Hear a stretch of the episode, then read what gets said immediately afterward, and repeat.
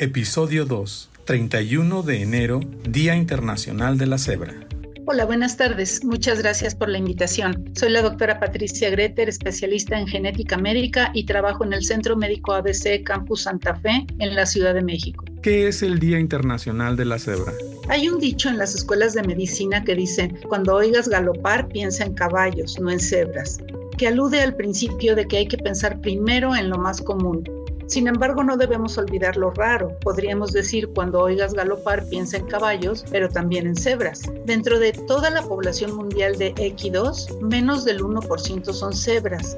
Así es que, al ser poco comunes, se han tomado como símbolo de las enfermedades raras en general y en particular del síndrome de Ehlers-Danlos, que es el grupo de padecimientos que hoy nos ocupa. El síndrome de Ehlers-Danlos comprende un grupo de 13 enfermedades hereditarias del tejido conectivo que varían en cuánto y cómo afectan al organismo. El tejido conectivo es una mezcla de células, sustancias y fibras que le dan resistencia y elasticidad al cuerpo, principalmente a la piel, las articulaciones y las paredes de los vasos sanguíneos. ¿Cómo se diagnostica el síndrome Ehlers-Danlos? El diagnóstico del síndrome de Ehlers-Danlos inicia con la sospecha clínica en pacientes con articulaciones muy flexibles, piel suave, elástica y a veces frágil que no cicatriza bien. Con frecuencia presentan moretones, esguinces y luxaciones.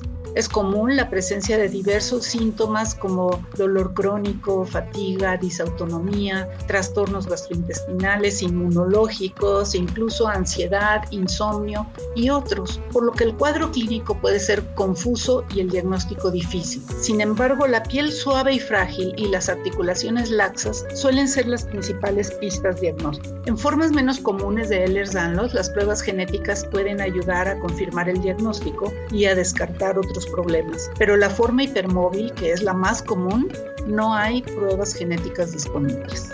¿Cómo se trata el síndrome Ehlers-Danlos? Los síndromes de Ehlers-Danlos no tienen un tratamiento específico, pero se debe investigar, atender y prevenir en lo posible los síntomas musculoesqueléticos y las condiciones que le acompañan mediante un manejo multidisciplinario y armónico, con fisioterapia, nutrición, medicamentos, a veces cirugía y mucho más. En caso de cirugía o atención en sala de urgencias, es importante informar sobre cuidados y manejo específico de posibles complicaciones, dado que con frecuencia las pacientes reciben múltiples medicamentos, suplementos y vitaminas, se requiere tener una vigilancia farmacológica de interacciones y reacciones secundarias. La empatía y validación de los síntomas de las pacientes es esencial, aun cuando el cuadro clínico nos sorprenda y no tengamos respuestas inmediatas. La valoración genética es indispensable para definir el diagnóstico, ayudar a comprender la enfermedad, la forma de herencia y los riesgos para la descendencia. ¿Por qué se celebra hoy el Día Internacional de la Cebra? El Día Internacional de la Cebra se conmemora cada 31 de enero para hacer consciente a la población sobre la existencia de estos raros y hermosos animales en el planeta y para que contribuyamos con su preservación. Como las cebras son el símbolo de las enfermedades raras en general y del síndrome de Ehlers-Danlos en particular, aprovechamos este día para hacer visibles estas condiciones que son poco reconocidas, que pueden llegar a ser devastadoras y que generan altos costos en la atención para la salud.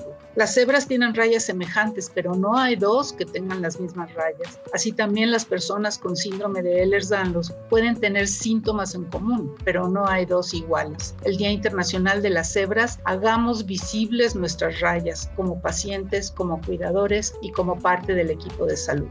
¿En dónde podemos encontrar más información sobre este día? En el sitio oficial de la Sociedad Internacional de Ehlers-Danlos, de Ehlers-Danlos Society. Ahí podemos encontrar material en inglés y en español muy útil, dirigido tanto a pacientes como a profesionales de la salud. El sitio es www.ehlers-danlos.com. En México tenemos en Instagram un sitio con muy buena información que es el Ehlers Danlos, todo junto con minúsculas, guion bajo MX. Otro sitio con buena información y dinámico de Argentina se llama Genéticamente Incorrecto. En nuestros sistemas de salud hay que buscar la valoración de genética, ya que las y los genetistas somos los especialistas en enfermedades raras.